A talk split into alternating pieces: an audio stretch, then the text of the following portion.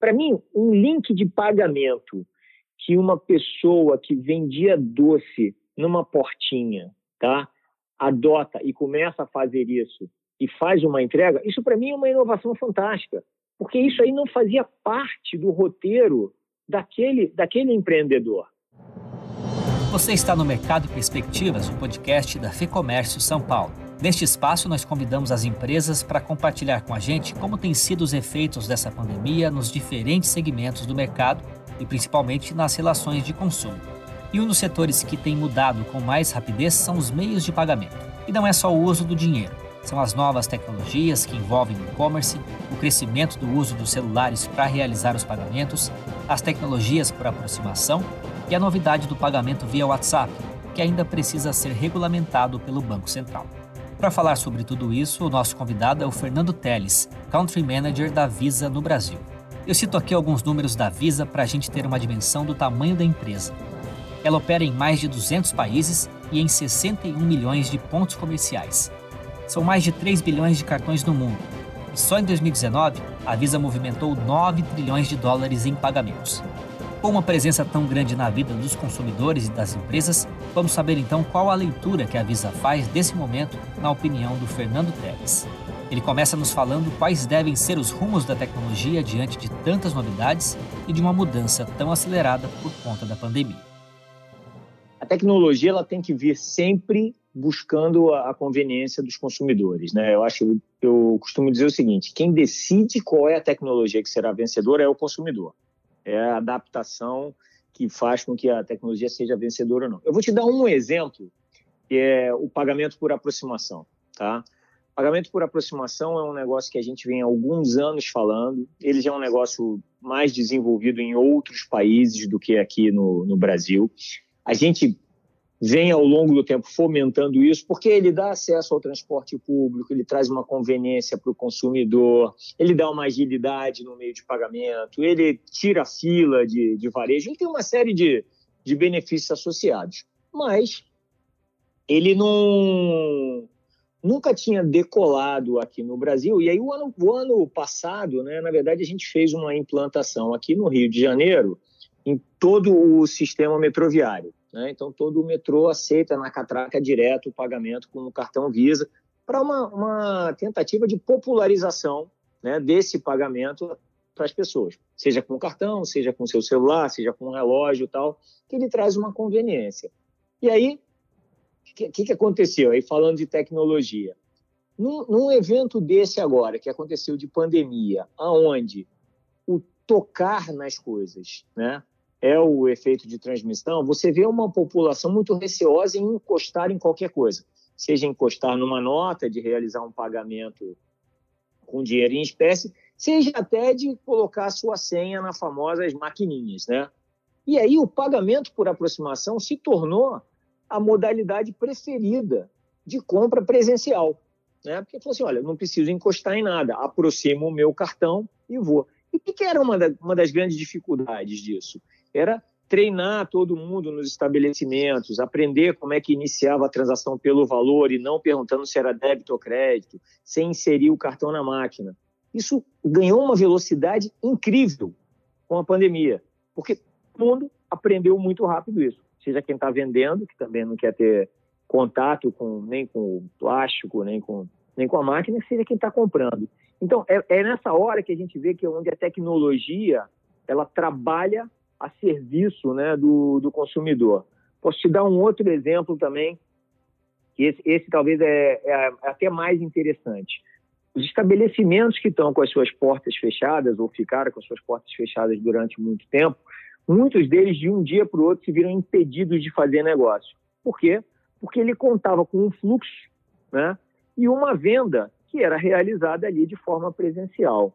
Então a gente em conjunto com o Sebrae e o movimento Compre do Pequeno, criou uma série de soluções, e aí de novo a tecnologia, para permitir que esses pequenos estabelecimentos, comerciantes, empreendedores, voltassem a fazer negócio com a venda à distância. Então, como é que é isso? Foi criada uma solução com alguns adquirentes, né, com empresas de logística também, para que o estabelecimento possa entrar nesse nesse ambiente do vai e divisa, escolher um adquirente e, a partir dali, começar a gerar links de pagamento, começar a botar uma página, seja no Instagram, seja na própria internet diretamente, construir uma pequena interface visual ali e possa vender os seus produtos e entregar, seja com uh, o consumidor indo ali para buscar, seja contratando uma logística para fazer a entrega disso. Então, quer dizer, você vê, são dois exemplos de tecnologia que sempre estiveram disponíveis, tá? Ou algum tempo, elas sempre também é forte, né? Algum tempo elas já estão disponíveis aí, mas elas não tinham uma adesão tão grande, porque provavelmente ela não estava respondendo a alguma necessidade do consumidor. Na hora que a necessidade surge, a tecnologia vem e rapidamente ela consegue atender.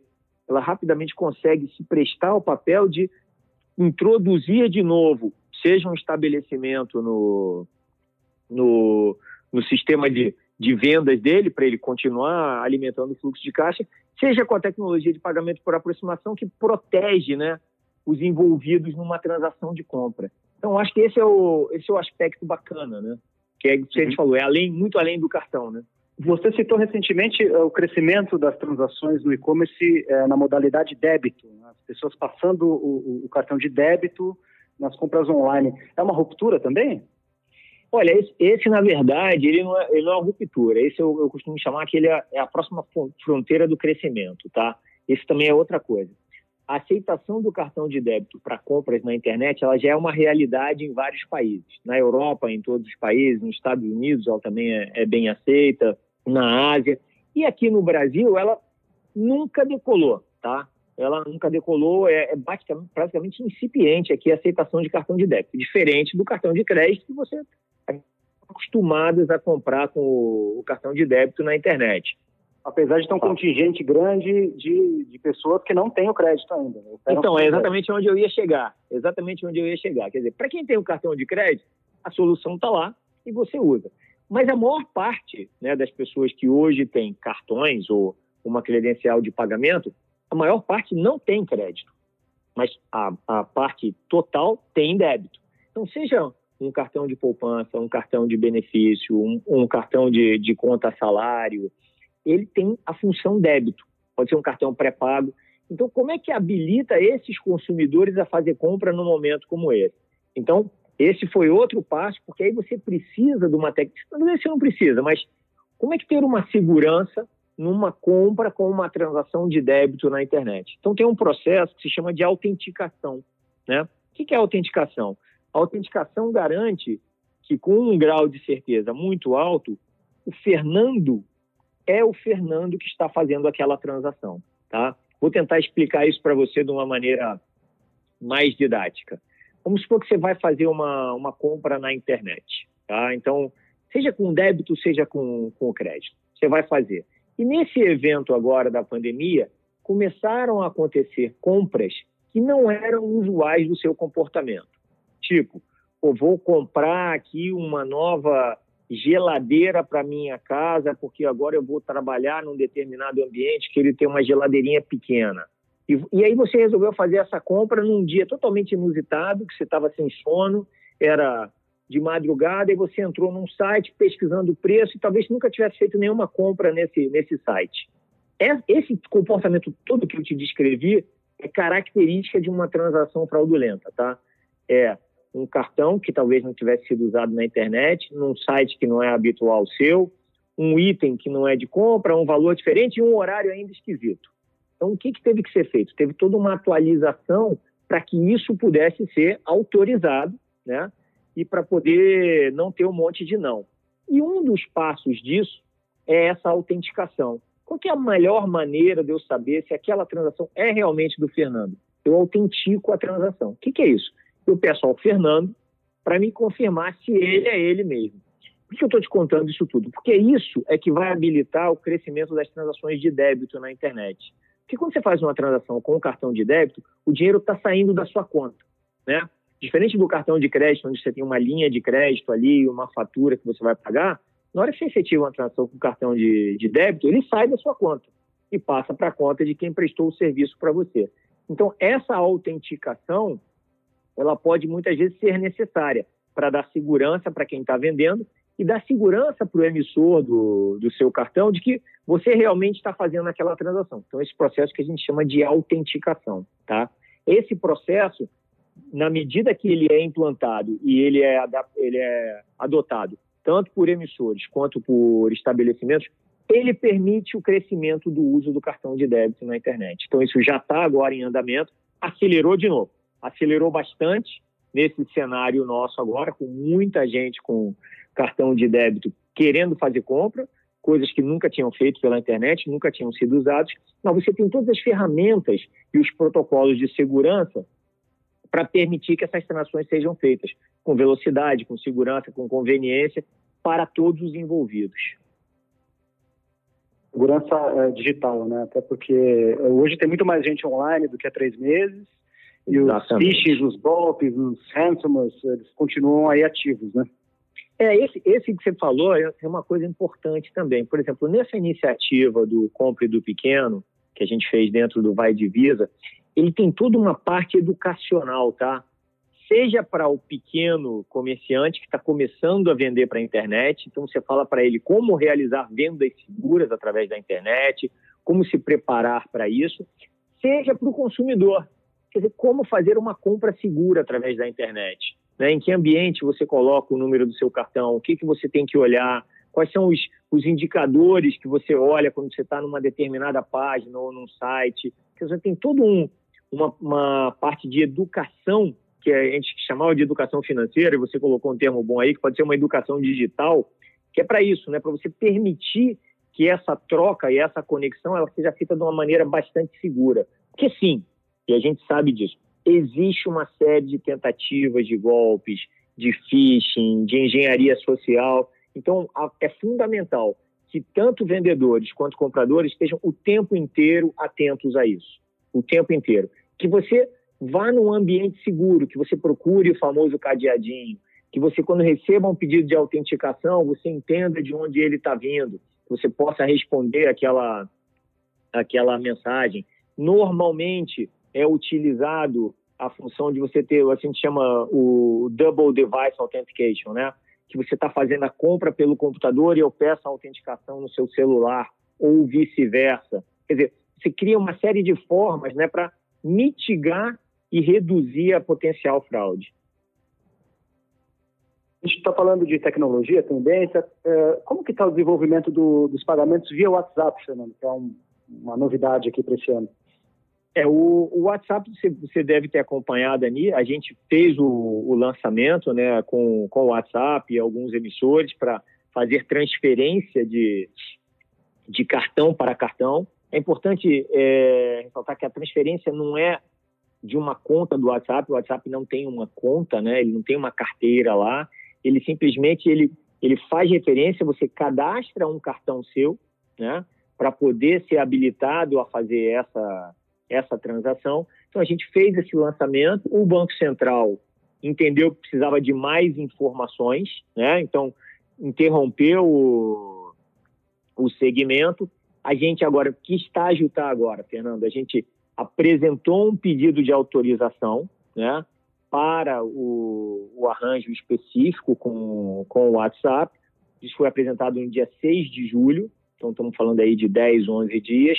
O Banco Central está analisando esse, esse pedido e deve voltar para nós, e assim esperamos, com uma autorização. Talvez tenha alguns pedidos de, de adequação, a gente ainda não sabe, ele ainda não, não voltou com isso para nós, mas a gente tem uma, uma confiança aqui que, assim, primeiro, que a solução é muito boa para os consumidores, né? Então, tenho uma solução de transferência de pessoa para pessoa, que é muito boa para os consumidores, ela é muito ágil, ela é muito conveniente e faz-se dentro de uma plataforma que é de uso habitual, né, da grande parte da população. E a parte de você fazer compras também, iniciando as compras pelo WhatsApp, também é muito conveniente, porque ela consegue colocar dentro do ecossistema uma série de estabelecimentos pequenos também, que vão fazer a sua, a sua venda através de um link de pagamentos no, no WhatsApp. Então, assim, ela traz muita conveniência, ela traz inovação nesse sentido, né? Ela traz segurança. Então, a gente está confiante de que a gente vai ter essa autorização e isso vai ser mais uma tecnologia à disposição da população para concorrer com várias outras. Na verdade, assim, não é uma tecnologia que ela é de uso obrigatório ou que ela vai acabar com todas as outras. Não, é mais uma alternativa, né? Hoje, assim, como eu disse, né, o consumidor é soberano, né? Ele escolhe a tecnologia que ele quer usar, né? Então, quando a gente fala disso, a gente tem muitos meios de pagamento, né? Tem gente que prefere pagar com cartão, tem gente que prefere pagar com celular, tem gente que prefere pagar com relógio, tem gente que prefere fazer um, um pagamento com aquele código de leitura rápida, que é o QR Code. Quer dizer, a forma ela é tão vencedora quanto o usuário passe a utilizá-la. E como que vocês avaliam o comportamento do, do mercado, eh, Fernando, em termos uh, setoriais? Vocês acompanham muito de perto o desempenho das vendas. Quais setores estão Isso. se recuperando mais rapidamente? Quais ainda estão sentindo os impactos de maneira mais duradoura? Olha, acho que assim, o, quem, quem sente o impacto agora e está sentindo muito impacto é toda essa parte de turismo e entretenimento, tá, Fernando? Esses foram os diretamente impactados num primeiro, no primeiro momento todo mundo foi impactado, isso é importante, tá? E aí, e um, dado importante para dividir com você, assim, nós estamos presentes em 200 países, tá? E aí a gente olha esse movimento ao longo do mundo, né?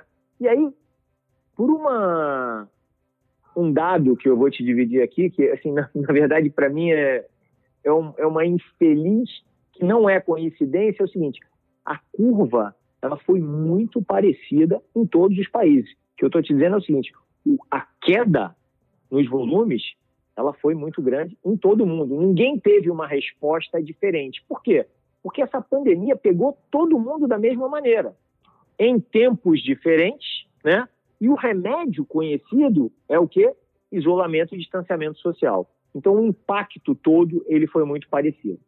Obviamente, você agora começa a ver curvas de recuperação, né? Por dois movimentos, tá? Um é o aumento das transações do que a gente chama de cartão não presente, né? São as vendas feitas através do e-commerce. Então, isso apresentou um crescimento significativo. Então, em vários países teve esse crescimento. Aqui, especificamente para nós, esse crescimento foi bastante acentuado. Então, ele cresceu em, em patamares de 30%, 35%, comparando com antes da, do início da pandemia, né? com depois. E isso é um negócio que eu acho que assim, ele não volta atrás, tá, Fernando? Que assim, mesmo você, por exemplo, deu deu exemplo, não, estou aqui em casa, tenho um, um filho pequeno, tal, então você deve fazer uma série de compras pela internet. Só que você também vai entender o seguinte: a compra pela internet, ela é segura, ela é conveniente para mim, ela funciona, entrega. Então, tem coisas que talvez eu não volte a comprar no mundo físico com a mesma frequência que eu comprava. Talvez essa parte eu faça no, no mundo virtual. Obviamente, o ato de fazer compras, o ato de visitar lojas, ele, ele vai continuar existindo, porque ele é prazeroso, né? Ele é um, faz parte da, da natureza do consumo, do, da natureza humana, de você interagir com as pessoas. Então, essa parte que todo mundo que precisava do contato físico foi bastante impactado no primeiro momento, mas agora, dado importante, a gente já vê uma recuperação bastante interessante em diversos setores. É engraçado que teve alguns setores que foram, eles cresceram, né, durante a durante as primeiras semanas da durante as primeiras semanas todo mundo caiu. Mas depois, quando começou a recuperar, alguns setores começaram a apresentar uma, uma recuperação anterior, né? E aí estamos falando de aquelas necessidades primeiras e básicas, né? Supermercados e farmácias, mas lojas de material de construção foram uma que deram uma resposta também, porque o, o advento de ficar dentro de casa também te fez prestar mais atenção na casa e ver que tinham coisas ali que precisavam ser melhoradas ou podiam ser melhoradas ou você tinha uma possibilidade de de fazer algumas coisas, então teve um crescimento nesse segmento. A gente começa a observar agora uma recuperação no segmento que a gente chama de ramo mole, né? Que é o, são roupas, sapatos e tal, porque também, né? As pessoas estão há bastante tempo sem consumir, e chega uma hora que você também tem aquele desejo de consumir aquilo, porque você precisa, porque você quer, porque você também está vendo que vai ter uma retomada e você quer ter alguma coisa diferente para utilizar. Então, nessa linha, a gente vê uma recuperação, restaurantes que mudaram a característica né, de, ir para delivery. Obviamente, o delivery não cobre todo o fluxo que ele tinha antes, mas também muitos deles conseguiram sobreviver ao longo desse período fechado fazendo entregas e agora associaram ao seu cardápio, é um nome bom para usar, ao seu cardápio de ofertas, a possibilidade de delivery, né? Então eu tenho vários restaurantes, por exemplo, que eu costumava frequentar, que eles não tinham delivery. Então agora, mesmo depois ele, ele podendo abrir, podendo voltar a oferecer serviços para os consumidores presencialmente, ele continua com o delivery. Então você aumentou a capacidade de venda, quer dizer, você está tornando, a economia está se tornando omnichannel de verdade, né? E isso tudo em função de uma necessidade ou de uma situação que foi é, imposta, né? Bom, agora está todo mundo em casa e todos os lugares fechados. Pô, como é que a gente transaciona? Mas eu acho que assim, eu sou mais otimista com relação à, à recuperação. Eu acho que isso vai acontecer. É, a velocidade da curva, ela depende também da velocidade que a gente consiga ter uma imunização de rebanho ou os protocolos de segurança todos é, estabelecidos para que a população sinta segurança também de voltar a transacionar. A gente vê a abertura né, de várias coisas acontecendo, mas ainda com fluxo muito reduzido de pessoas. Então, acho que isso vai acontecer. Eu não tenho aqui, adoraria ter, mas não tenho uma, uma data, né? Falar assim, puxa, a partir dessa data aqui o, o consumo volta a ser como era antes mas que ele vai voltar, ele vai. E mesmo essa parte de turismo e entretenimento, essa talvez demore um pouco mais, até porque, como a crise é mundial, tem uma série de bloqueios e restrições de viagem, mas ela também vai voltar, porque viajar é uma das coisas mais agradáveis que tem, né? Uma aposta até no turismo local, né? Eu acho que o turismo local ele vai, ele vai ser a primeira reação nesse segmento, né? Uhum. Seja pela questão da comodidade, tem, tem três fatores, né? Um é a, é a comodidade, né, de você poder fazer uma viagem mais próxima, né? A outra é a segurança, né? Então, tudo que é próximo transmite uma sensação de segurança maior. E a terceira é a impossibilidade hoje, por exemplo, de fazer uma viagem mais longa. Né? Hoje, por exemplo, no Brasil, nós estamos impossibilitados de ir aos Estados Unidos ou ir à Europa. Eu acho que essas barreiras ainda persistem durante um tempo. Então, o turismo doméstico, ele vai sim ser beneficiado com isso, que eu acho que para nós no Brasil vai ser uma coisa muito interessante, que o Brasil tem várias coisas muito interessantes para serem conhecidas, tem vários destinos muito muito bacanas, mas que ao longo do tempo, né, houve também uma, uma ida ao exterior muito mais acentuada, que eu acho que agora ela vai recrudescer um pouquinho e o turismo doméstico começa a ganhar força de novo cabe a nós, né, eu digo nós aqui como brasileiros e como indústria, oferecer um serviço de qualidade, oferecer conveniência, fazer o ter todos os cuidados com a segurança, isso vai ser uma demanda do, do consumidor agora, para que esse, esse movimento ele também não retroaja depois. Né? E eu acho que ele tem tudo para se manter, né? tem tudo para esse turismo doméstico ganhar cada vez mais evidência aqui. Fernando, para encerrar aqui nossa conversa, o que, que você tem visto surgir de, de, inovador nesse momento, né? não só no campo de vocês, mas é, no mercado em geral? Olha, assim, eu, eu tenho uma, uma visão de inovação, tá? Que, assim, a gente às vezes tende a imaginar que inovação é, é mandar o, o foguete para a Lua, é, é fazer alguma coisa fora da caixa. O que eu vejo de inovação acontecendo é uma adaptação, e assim, o brasileiro é muito bom nisso, né? É uma adaptação dos negócios para essa nova realidade, entendeu? Uma adaptação dos serviços. Então, na medida que você, para mim, um link de pagamento que uma pessoa que vendia doce numa portinha, tá? Adota e começa a fazer isso e faz uma entrega, isso para mim é uma inovação fantástica, porque isso aí não fazia parte do roteiro daquele, daquele empreendedor. Ele não fazia parte. Então é uma inovação que essa inovação ela é, ela é perene, ela é resiliente. Então, o que eu tenho visto muito é essa criatividade na inovação. A gente tem um, um, trabalho com a Rede Mulher Empreendedora, tá? Lá, que a Ana Fontes é, que toca, que é um trabalho muito interessante. Então, a gente faz toda uma parte de mentoria para mulheres empreendedoras. E ela comentando, ela falou: olha, eu tinha muitas confecções aqui. Tinha muitas mulheres que tinham pequenas confecções. Nessa crise, quem tinha confecção começou a fazer o quê? Máscara. Entendeu? Então, quer dizer, isso para mim é uma grande inovação. Né? Você pega a sua linha de produção e transforma ela. Tinha outras empresas de embalagem, começaram a fazer face shield. Então, para mim, a inovação ela está ela tá presente nisso. Né?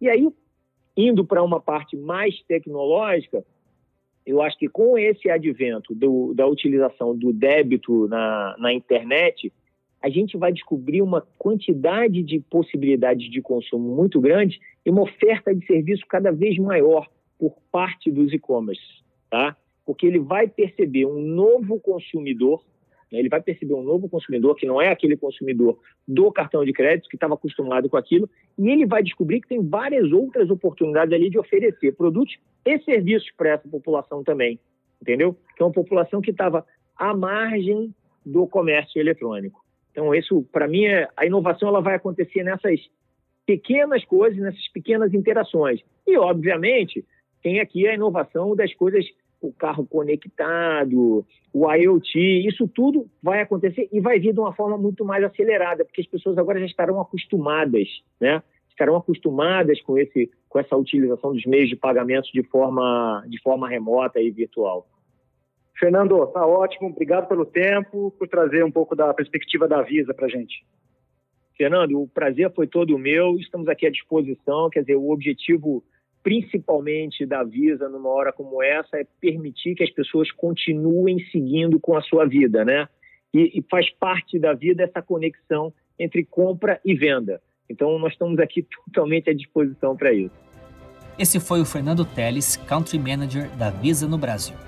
Se você é empresário e quer continuar se atualizando, eu te convido a conhecer o lab.ficomércio.com.br. Lá você encontra mais informações sobre meios de pagamento e também informações sobre legislação, os protocolos de abertura, todo o trabalho dos conselhos da Ficomércio São Paulo e muito mais. Eu sou Guilherme Maroli, a entrevista e o roteiro deste episódio são de Fernando Saco e a gravação e edição do estúdio Johnny Days. Obrigado pela sua companhia e até o próximo Mercado e Perspectivas.